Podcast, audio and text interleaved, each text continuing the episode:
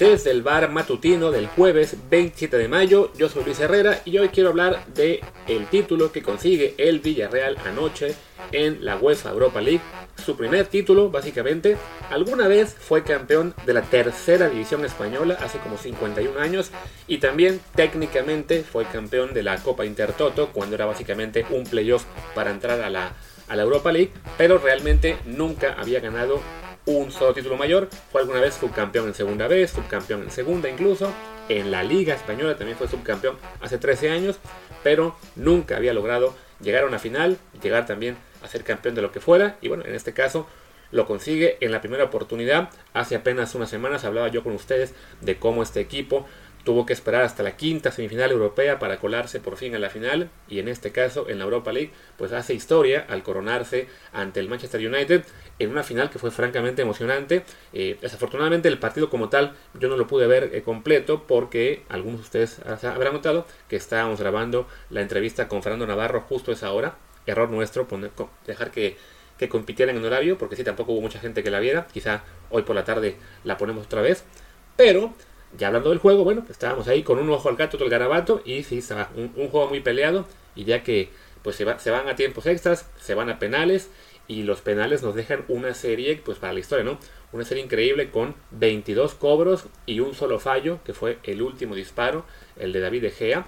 Que pues, pobre De Gea, que está salado con los penales, hace ciclos que no para uno y para colmo de males ahora le toca incluso fallar en su oportunidad. Pues sí, es una situación muy desafortunada para él, ¿no?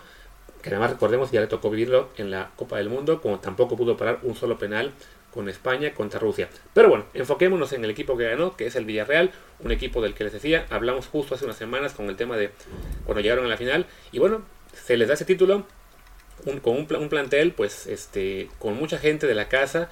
Me dio mucho gusto en particular el décimo penal que tira Pau Torres, del que les había hablado hace unas semanas. Pues este jugador que, siendo alguien que toda su vida, o sea, él es de Villarreal, que es el club de toda la vida, solo se fue un año prestado al Málaga, le toca el décimo, ahí está ya como que un poco con el mío de chin, pues si es el décimo tirador, quizás sea porque no sea muy, pues muy preciso, ¿no?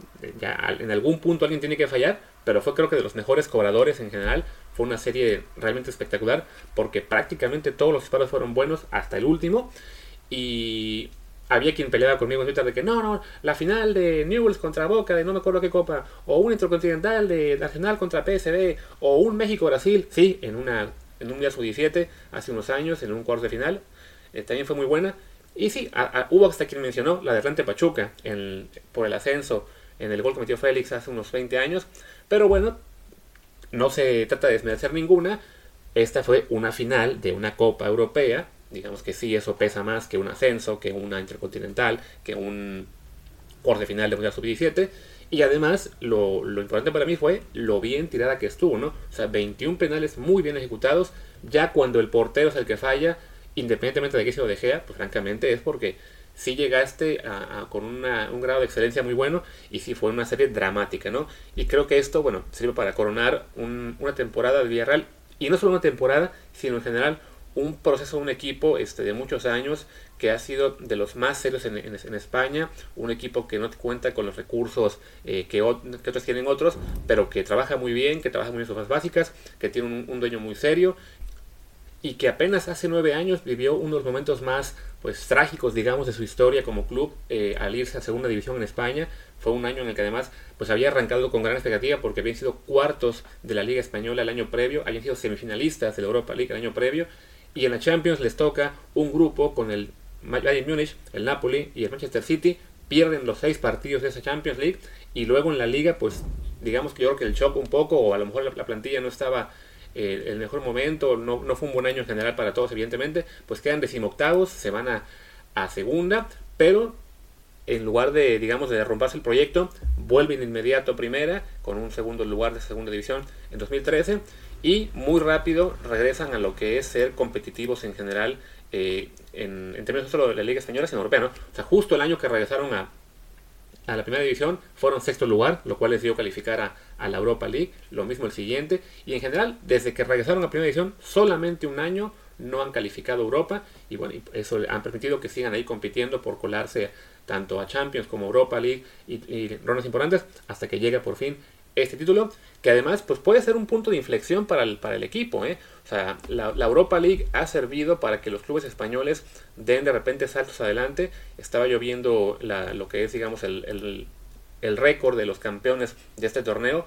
Bueno, recordemos al Sevilla, que ya la ha ganado seis veces, incluido el año pasado, que es un equipo que, pues bueno, que la ganó por primera vez en 2006, que le ganó al Middlesbrough, y el año siguiente le gana la final también al Español, y de ser un equipo que simplemente era bueno, pues, uno más, una, una, plaza tradicional en España, que sí alguna vez fue campeón de la Liga Española, pero que no era un equipo, digamos, tan importante en el panorama europeo, pues a base de ganar la Europa League ya seis veces, se ha vuelto también un equipo, digamos, importante en Europa y lo vemos en Champions constantemente, ¿no? Sí, todavía no da un salto, digamos, para ser protagonista, pero ya es un equipo que, que genera respeto y que está sin duda en un una categoría aparte, ¿no? El propio Atlético de Madrid en su momento, cuando arrancó, digamos, esta, esta etapa gloriosa, pues uno de los primeros pasos fue ganar también la Europa League en la temporada 2009-2010, que se la ganan al Fulham, un equipo que en este momento no, no, está viviendo, digamos, sus mejores momentos en Inglaterra, pero bueno, el Atlético, ese, ese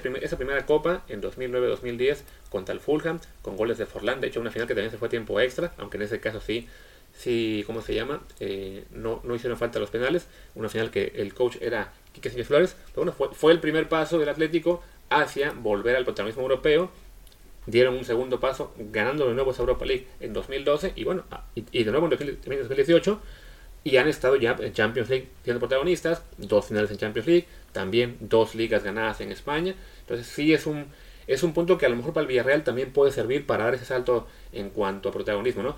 Recordemos que en cambio equipos españoles que llegaron a la final y la perdieron, pues no, no se mantuvieron en ese nivel europeo, eh, como fue el español que perdió justo con el, con el Sevilla en 2007, que ya nunca más fue protagonista, si acaso calificó a tu Europa League apenas hace un par de años, pero también descendió y apenas ahora va a regresar a la primera, o a la vez de aquella final, aquella final también tan dramática con el, con el Liverpool, que pierde 5 a 4 en 2001 y que nunca volvió a ser eh, eh, un equipo tan competitivo y ahora se la ha pasado pues yendo y viniendo en primera y segunda, ¿no? Para el Villarreal, esta final en particular significa un contraste entre haber jugado el próximo año la Conference League, esta nueva competición que será la tercera en Europa, o por haber ganado la, Europa League, pues le tocará jugar la Champions.